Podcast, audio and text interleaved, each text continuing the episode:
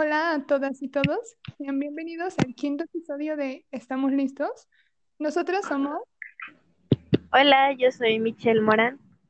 y su servidora Alejandra Lule. Ambas somos estudiantes próximas a egresar de la Universidad de Guanajuato en Ciencia Política y Administración Pública. En este episodio hablaremos de la necesidad de contar con una base de datos de los y las egresadas de nuestra licenciatura.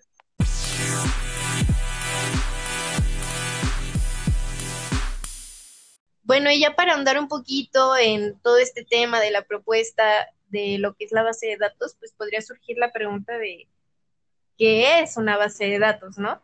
Eh, básicamente, esta es una forma sistemática de almacenar información correspondiente a, un contexto, correspondiente a un tema, este, que puede consultarse y se le puede dar una infinidad de usos, ¿no?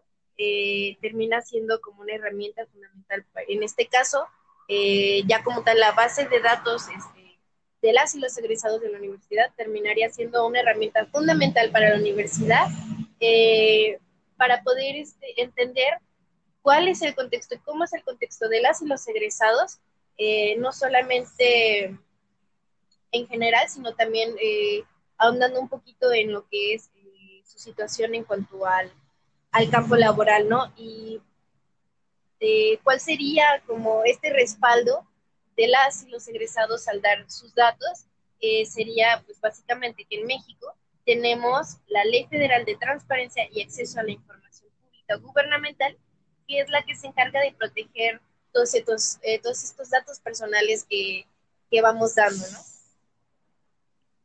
Sí, y además de, de lo que mencionas, este, también es fundamental que la universidad tenga una base de datos de los y las egresadas de ciencia política y administración pública para conocer qué tanto se están egresando y para disponer también de manera estructurada, con la mínima repetición posible, información que permita evaluar y modificar los planes de estudio de la licenciatura.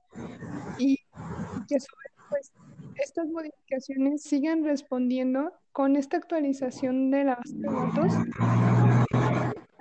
y a las necesidades sociales entendiéndose que pues lo social va avanzando, ¿no? Y se va modificando y surgen fenómenos y entonces nosotros como parte de las ciencias sociales tenemos que ir adecuándonos también a este tipo de necesidades sociales. Entonces, la base de datos daría cuenta justo de eso, porque pondría eh, justo la información que va a dar lo necesario para que estas modificaciones se puedan ir dando. Claro, o sea, al final de cuentas termina siendo una herramienta eh, súper necesaria para la universidad, ¿no? Eh, claro. Y bueno, esta herramienta quién la va a manipular o, quién la va a, a, estructurar, pues se plantea que sea obviamente eh, manejada por la Universidad de Guanajuato, ¿no? Y que esta funja, eh, en este sentido, como un medio de conexión entre las instituciones y las los, eh, las politólogas y los politólogos egresados de, de esta universidad. Claro, este, en ese sentido, también pues cabría como preguntarnos, ¿quién puede tener acceso a la base de datos? La base de datos debería o se plantea, se propone que sea utilizada eh, de forma pública. Va. ¿Quién puede tener acceso, quién podría tener acceso a esa base de datos? Bueno, se propone que esos datos puedan ser y, y, estar expuestos de forma pública, obviamente salvaguardando los datos personales de los interesados de la licenciatura, es exactamente dando los ¿no? Y eh, igual, si, siguiendo en la línea de que es para hacer modificaciones, eh, para evaluar los planes de estudio, para entender cuál es el campo laboral, ¿no? Obviamente esto no ninguna manera que transgreda la seguridad y la información personal de las y los egresados. Entonces, eso no es sentido, ¿no? Y aparte tenemos, como ya mencionabas al principio, pues eh, la ley federal de transparencia y información prácticamente nos, nos respalda y en ese sentido pues no habría como nada que temer al respecto, ¿no? Sí, al final de cuentas termina siendo algo, este, eh, si bien una herramienta eh, muy importante para la universidad, eh, protege todos nuestros datos personales. Al final, ya como herramienta pública, solo se tocan, pues, pues, información con respecto a, ciertos indicadores, este, los cuales obviamente van dentro de esta, de esta base de datos, de esta construcción, y pues, bueno, como cuáles serían, ¿no? Esta es la siguiente pregunta. Por ejemplo, el primer indicador dentro de esta construcción de la base de datos es, pues obviamente, el número de egresados, ¿no? El número de generaciones en la licenciatura de Ciencia Política y Administración Pública que van saliendo, este, años de ingreso, alumnos que ingresaron año de egreso y los alumnos que egresaron. Eh, esto resulta fundamental, ¿no? Porque si bien entendemos que, como tal esta carrera de ciencia política y administración pública no tiene mucho debido a su reciente pues, modificación, ¿no? En la que se juntan estos dos planes este, a una sola carrera. Eh, muchas veces, aún y sabiendo esto, no sabemos con precisión este, cuántas generaciones van egresadas y no solo eso, sino este, incluso cómo va eh, desarrollándose esta percepción en cuanto a la carrera, que sería, eh, de hecho, uno de los indicadores que vienen más adelante. Sí, claro, y además saber y dar cuenta de si el número de ingresos son el mismo o disminuye en cuanto a los egresos, ¿no? Y eso también da mucho eh, a, entender, ¿no? Son muchas lecturas que entrarían ahí. Y bueno, uno de los pues, entender cuántas mujeres, cuántos, cuántos varones, cuántas disidencias sexuales están egresando, en qué estado civil se encuentran, su edad, el año en el que están egresando, si tienen hijos, su estado civil, o sea, cada uno de los aspectos de los datos demográficos también son pues de suma importancia para ser, y estar en la base de datos que den cuenta pues de, de todas estas condiciones, ¿no? Claro, y es que también hay que pensar este, eh, con respecto del hecho de que esta carrera de Ciencia Política y Administración Pública es de las más demandadas eh, en cuanto a la división de Ciencias Sociales y Humanidades, ¿no? Claro. Bueno, eh, el siguiente indicador que también es fundamental eh, para entender por parte de, la universidad es la situación laboral de las y los egresados. Eh, dentro de este, pues se mencionan puntos como la situación actual de empleo de las y los egresados, el tiempo que les tomó costar empleo, porque si bien en, algunos otros ejercicios que hemos realizado en cuanto a entrevistas y encuestas, hemos recibido muchos comentarios con respecto a, lo difícil que resulta encontrar un empleo que tenga que ver con, con la carrera que se estudia, ¿no? Y más hablando de las y los egresados con los que hemos hablado, eh, como menciono, en trabajos anteriores. Sí, claro.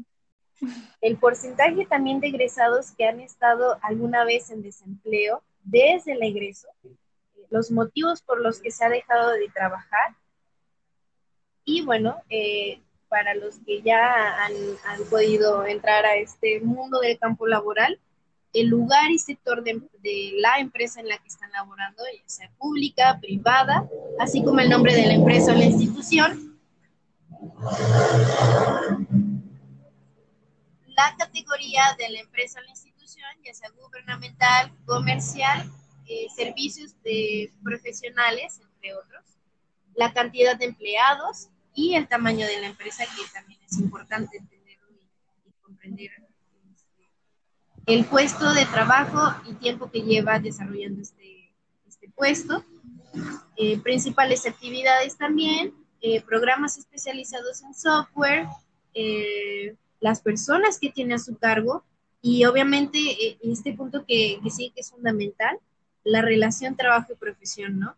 Que tanto se relaciona el trabajo que están desarrollando, que están desempeñando, con la profesión que, que tienen. Eh, así como la evaluación de, de, este empleo, la cual se, se medirá este, con muy satisfecho, satisfecho, poco satisfecho o nada satisfecho.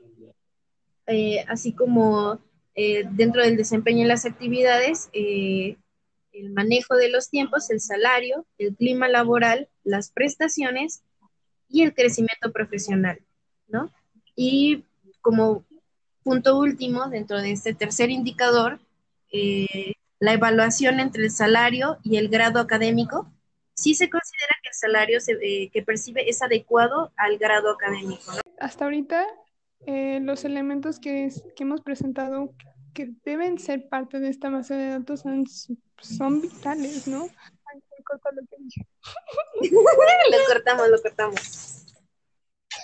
Este, y bueno, también otro de los indicadores necesarios es el nivel de satisfacción que tienen las egresadas respecto al de ya estando en un campo laboral, ejerciendo o no, eh, creo que creemos en general que es importante desde ese lugar de enunciación, cómo perciben ahora a la Universidad de Guanajuato, ¿no? Y desde ese sentido, la satisfacción que tienen sobre los conocimientos y actitudes que adquirieron en la universidad y las áreas o contenidos más significativos que consideran pues que les han sido quizá de más utilidad en lo laboral, su nivel de preparación para el desempeño laboral, conocimientos y habilidades que creen que faltaron en el plan de estudios,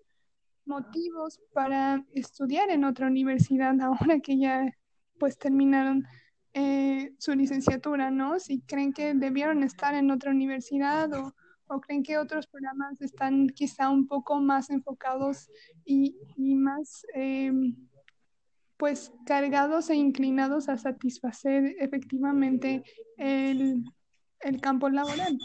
Este, y así como su nivel de satisfacción de haber cursado la licenciatura en la Universidad de Guanajuato.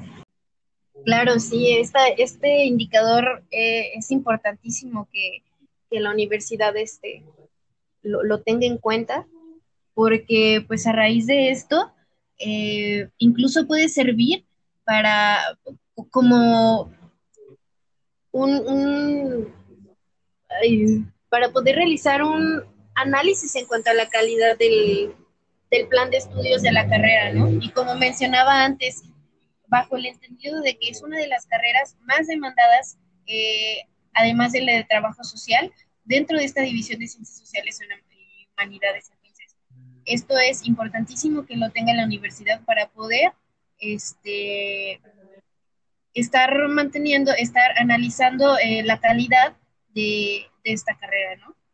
Eh, otro indicador que ya es el último también es el eh, con respecto a la evaluación del servicio social profesional, ¿no?